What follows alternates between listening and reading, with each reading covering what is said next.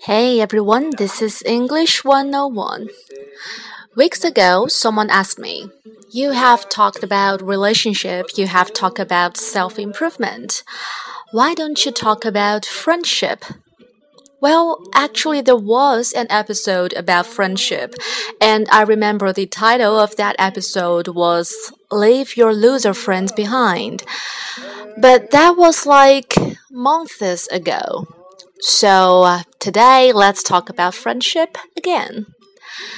Well, finding and keeping friends in adulthood is different from the days when you played on the playground at recess. It takes work to maintain friendships over time.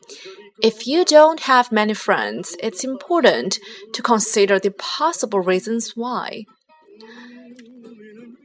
Well, maybe you complain a lot. If you're constantly complaining about your job, lack of money, or unfair life, people won't care to spend a lot of time with you. Complaining gets old fast. So try to develop a more positive attitude and look for more interesting topics to discuss rather than what's going wrong in your life. Or maybe you ditch your friends when you're in a relationship. If you're guilty of ditching your friends every time you begin dating someone new, it's likely your friends won't sit around and wait to hear your breakup story. Instead, they will move on without you.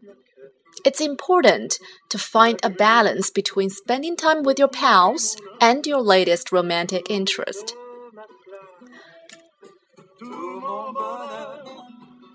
Or maybe you are a little bit too selfish. You know, friendship requires you to give sometimes, even when you don't feel like it. If you're only willing to do what you want when you want it, it's unlikely that your friends will tolerate it for very long. If you don't care what's happening in your friends' lives, your friends might not keep you around. It's important to show interest in how your friends are doing. People will likely grow insulted if you don't care to ask about them or you don't care about their feelings. Or maybe you just get jealous easily. If you feel jealous when your friend buys a new car or gets a promotion at work or enters into a new relationship, it's likely going to lead to problems. It's important to celebrate with your friends and feel happy for them when they succeed. If you're always feeling jealous, your attitude will likely shine through, even if you try to hide it. Or maybe you just expect too much from friends. If you expect your friends to always be available or always meet your needs, you will be disappointed. Your friends will hurt your feelings sometimes and will likely disappoint you from time to time. But that doesn't mean they aren't good people or that you shouldn't remain friends with them. So Practice forgiveness when your feelings get hurt. Of course, there is always a good chance that not having friends isn't related to a specific character flaw. Instead, it might just because you haven't had the opportunity to meet people. If that's the case, create opportunities to meet other people based on your interests and activities. Go out, meet new people, and be brave enough to be an icebreaker. Take a chance on striking up a conversation with a stranger.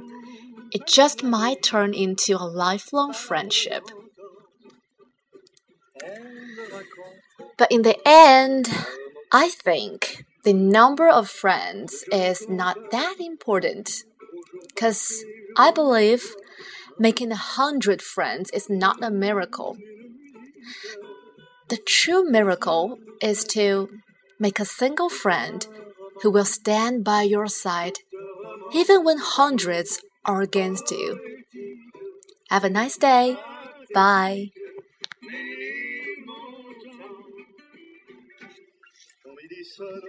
La vie s'éveille à nouveau, tout résonne, de la midinette, fait sardinette au bistrot, la pipelette journaux. Voici la grille verte, voici la porte ouverte. Il grince un peu pour dire bonjour. Bonjour. Alors Te voilà de retour Mais il m'entend. Mais oui, madame, c'est là, C'est là, c'est là que j'ai laissé mon cœur. c'est là que je viens retrouver mon âme. Toute ma flamme, Tout mon bonheur